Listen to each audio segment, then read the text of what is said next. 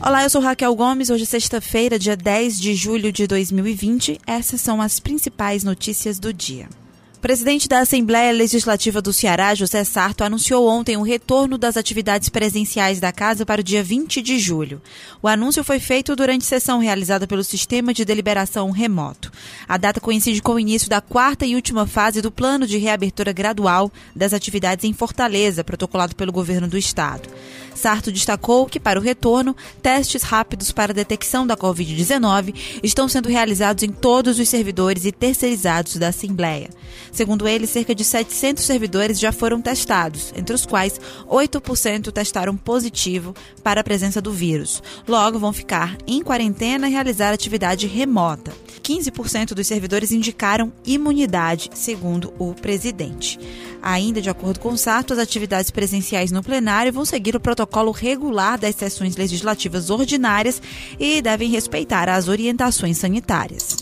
Em uma reunião realizada nesta quinta-feira, o Conselho Gestor da Sabiaguaba aprovou um projeto de uma imobiliária para construir empreendimento dentro de mais de 50 hectares, o que equivale a 500 mil metros quadrados de área de proteção ambiental na Sabiaguaba. Biólogos e entidades de proteção ao meio ambiente denunciam a possibilidade de desmatamento, prejuízo a espécies raras e em e destruição de larga extensão de dunas. De acordo com o texto divulgado pelo Instituto Verde Luz, a ação significa o potencial desmatamento de mais de 50 campos de futebol de florestas. O movimento Fortaleza pelas Dunas diz que os movimentos estão em alerta devido à autorização da Prefeitura de Fortaleza para o loteamento que demonstra interesse no desmatamento da área. De acordo com nota enviada por Águida Muniz, titular da Secretaria Municipal de Urbanismo e Meio Ambiente, o projeto está de acordo com as diretrizes do plano de manejo da Sabiaguaba. O Tribunal de Contas da União identificou pagamentos indevidos do auxílio emergencial a mais de 31 mil beneficiários no Ceará.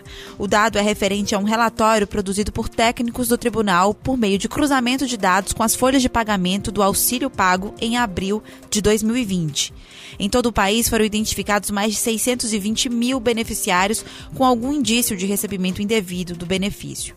O Ceará figura como o oitavo estado com maior número de pagamentos indevidos no país. Dentre as suspeitas de irregularidades identificadas, mais de 14.600 cearenses titulares do benefício previdenciário ou assistencial do INSS foram apontados como beneficiários indevidos do auxílio emergencial de 600 reais.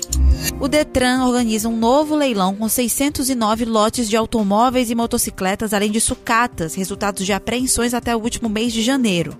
Pela segunda vez, o processo vai ser realizado de forma virtual e os lances podem ser dados até as quatro e meia da tarde do dia 17 de julho.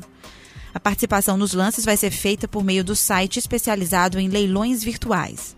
Na página, há um bate-papo online para sanar eventuais dúvidas sobre o cadastro. Há também o número 3066-8282 para quem desejar orientações. Os veículos participantes estão no pátio do leiloeiro oficial e vão poder ser visitados nos dias 14 e 15 de julho. Vai haver acesso de controle e tempo máximo de 30 minutos por pessoa que devem estar de máscara. A Defensoria Pública do Ceará acredita que a morte do menino Misael Fernandes da Silva, de 13 anos, por um policial militar no dia 1 de julho deste ano, no município de Chorozinho, trata-se de um caso de homicídio.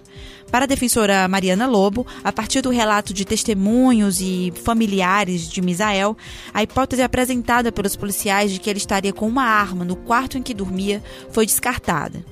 Ainda segundo a defensoria, naquela noite foi praticada uma violência contra a família do menino, já que a tia abriu a porta para os policiais entrarem, acreditando estar segura. Mas o que de fato aconteceu foi o contrário. De outubro do ano passado até aqui, a Defensoria Pública do Ceará fez 34 atendimentos de vítimas da violência institucional produzida por policiais. Até maio deste ano, de acordo com dados da Secretaria da Segurança Pública e Defesa Social, 78 pessoas morreram vítimas de intervenções policiais.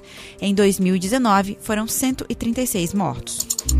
As atividades do transporte intermunicipal no Ceará foram retomadas hoje, com operação reduzida em até 20% e baixa movimentação de passageiros. Mesmo com a disponibilização do serviço, a movimentação registrada na manhã de hoje no terminal rodoviário de Fortaleza, engenheiro João Tomé, foi reduzida. Em Sobral, na região norte do estado, o terminal rodoviário se manteve fechado, pois a cidade está cumprindo isolamento social rígido, chamado lockdown. Já em Juazeiro do Norte, na região do Cariri, os ônibus municipais e intermunicipais estão autorizados a funcionar, mesmo com o lockdown em vigor. Das 12 linhas que circulam dentro da cidade, entretanto, apenas quatro estão operando. A cearense Francisca Celsa dos Santos, de 115 anos, foi validada pelo grupo de pesquisa em gerontologia como uma das pessoas mais velhas do mundo.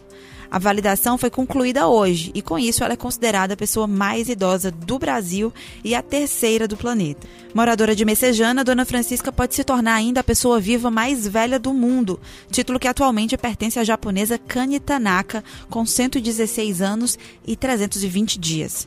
O grupo de pesquisa em gerontologia trabalha desde o início da década de 1990 com a longevidade humana e é uma das entidades indicadas pelo livro Guinness de Records para validar idades. Essas e outras notícias você acompanha no povo.com.br.